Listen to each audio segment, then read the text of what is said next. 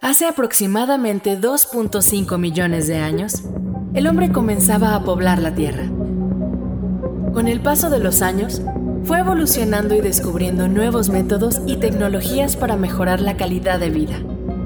Viaja con nosotros al pasado y conoce la vida de los pioneros del diagnóstico clínico, antes de ser grandes personajes de diagnóstica internacional.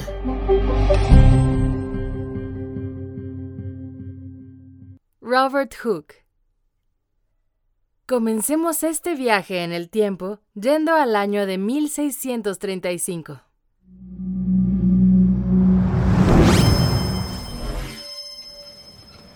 Uf, ahora nos fuimos muy atrás en el tiempo.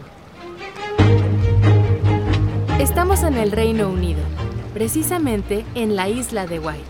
Aquí acaba de nacer Robert Hooke alguien que en unos cuantos años comenzará su trayecto para convertirse en uno de los científicos experimentales más importantes de la historia. Vamos unos pocos años más adelante.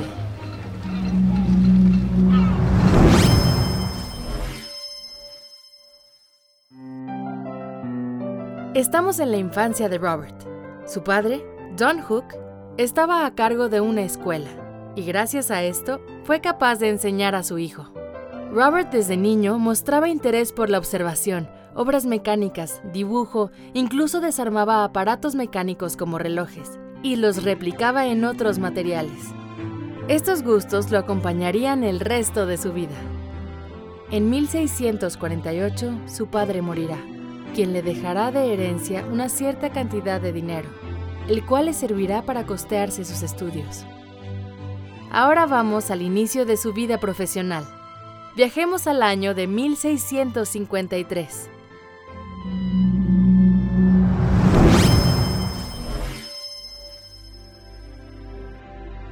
Además de todos los gustos y talentos que Hook ya poseía, también desarrolló gusto por la música, llevando a tomar lecciones de órgano, acción que le valió un lugar en el coro de Oxford en la Christ Church. Ahora vayamos dos años más adelante, nos encontraremos a otra persona importante.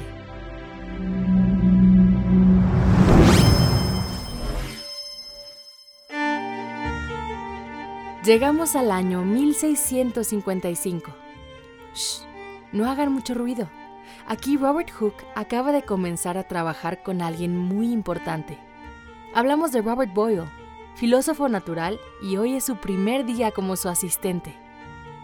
En todo este transcurso del tiempo, Hooke ayudará a Boyle a la construcción, operación y demostración de la máquina boyleana, también conocida como bomba de aire de Boyle. Cabe destacar que en el año que terminará de trabajar con Boyle, también obtendrá maestría por parte de Oxford.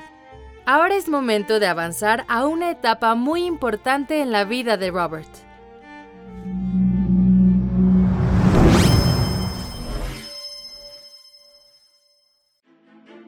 Hemos llegado al año de 1661.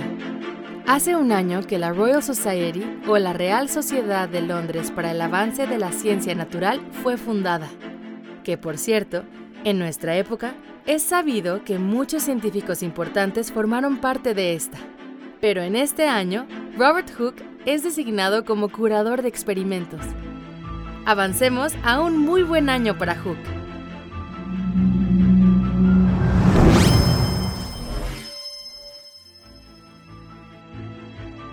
Estamos en 1665. Robert aún trabaja como ayudante de Boyle y gracias a esto logró formular lo que hoy se conoce como ley de elasticidad de Hooke.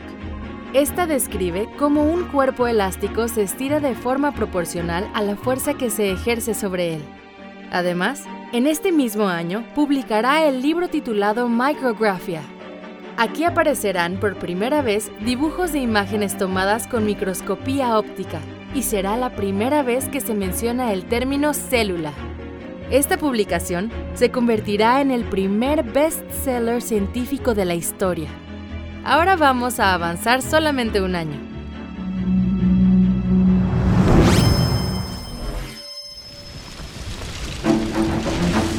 Estamos en 1666 específicamente el 2 de septiembre. Acabamos de salir de un incendio que desató el caos. Este más adelante se conocerá como el Gran Incendio de Londres, el cual tomará tres días en extinguirlo. Una gran parte de Londres quedará destruida, ya que en estos tiempos utilizaban materiales baratos y altamente inflamables.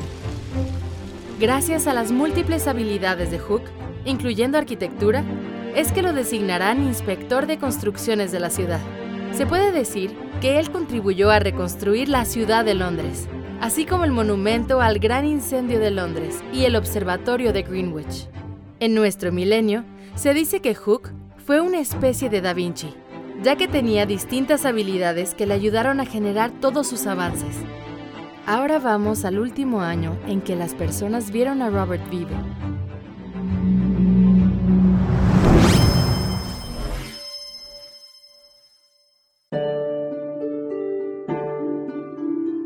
Estamos en 1703, exactamente el 3 de marzo, su último día de vida. A Hook lo encontraron sin vida en su habitación de Gresham College. Este día murió una increíblemente sin rostro. En realidad, la mayor parte de lo que sabemos de él es gracias a una autobiografía escrita en el año de 1696, pero esta quedó inconclusa. Esto se pudo deber a sus diferencias con Isaac Newton quien en este mismo año es nombrado presidente de la Royal Society, y este hizo mucho para opacarlo. Se dice que sus problemas se debieron a que Robert formuló la teoría del movimiento planetario y entraron en disputa por el crédito del trabajo sobre la gravitación. En nuestro presente no existe ningún retrato de Robert Hooke. Es un personaje que no tiene rostro. Se dice que Newton destruyó el único retrato que había de él, o al menos no ayudó a preservarlo.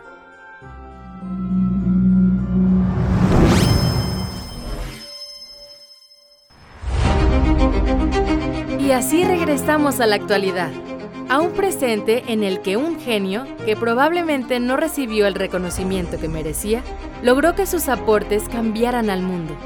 Sin duda, gracias a sus propios méritos, Robert Hooke es uno de los grandes personajes de Diagnóstica Internacional.